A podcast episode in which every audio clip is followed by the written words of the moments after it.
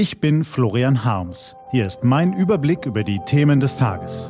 T-Online Tagesanbruch. Was heute wichtig ist. Mittwoch, 20. Februar 2019.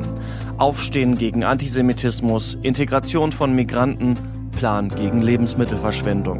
Gelesen von Christian Eichler. Was war? Welch ein beeindruckendes Signal der Menschlichkeit, der Solidarität und der Stärke.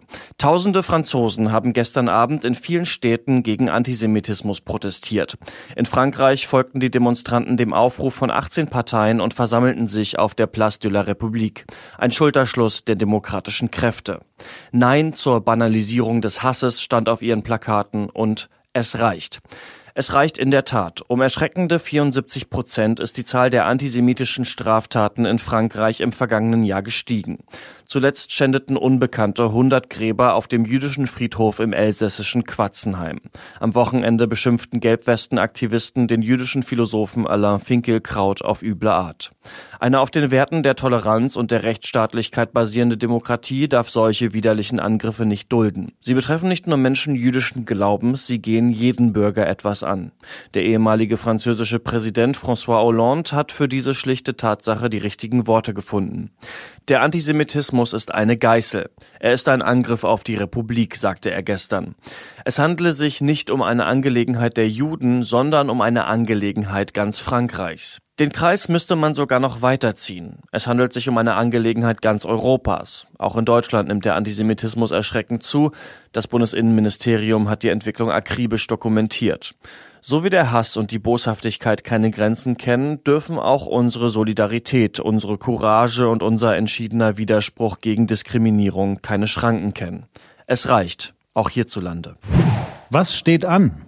Die T-Online-Redaktion blickt für Sie heute unter anderem auf diese Themen. Heute Vormittag konstituiert sich in Berlin die Fachkommission Integrationsfähigkeit. Im Auftrag der Bundesregierung soll sie konkrete Vorschläge entwickeln, wie sich die wirtschaftlichen, arbeitsmarktpolitischen, gesellschaftlichen und demografischen Rahmenbedingungen für Integration verbessern lassen.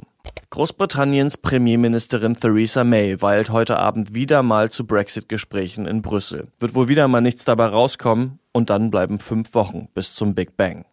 Und wir alle schmeißen zu viele Lebensmittel weg. Deswegen befasst sich heute das Bundeskabinett mit diesem Thema. Ernährungsministerin Julia Klöckner will eine nationale Strategie zur Reduzierung der Lebensmittelverschwendung vorlegen. Diese und andere Nachrichten, Analysen, Interviews und Kolumnen gibt's den ganzen Tag auf t-online.de. Das war der T-Online-Tagesanbruch vom 20. Februar 2019, produziert vom Online-Radio- und Podcast-Anbieter Detektor FM. Den Tagesanbruch zum Hören gibt's auch in der Podcast-App Ihrer Wahl zum Abonnieren. Ich wünsche Ihnen einen ereignisreichen Tag. Ihr Florian Harms.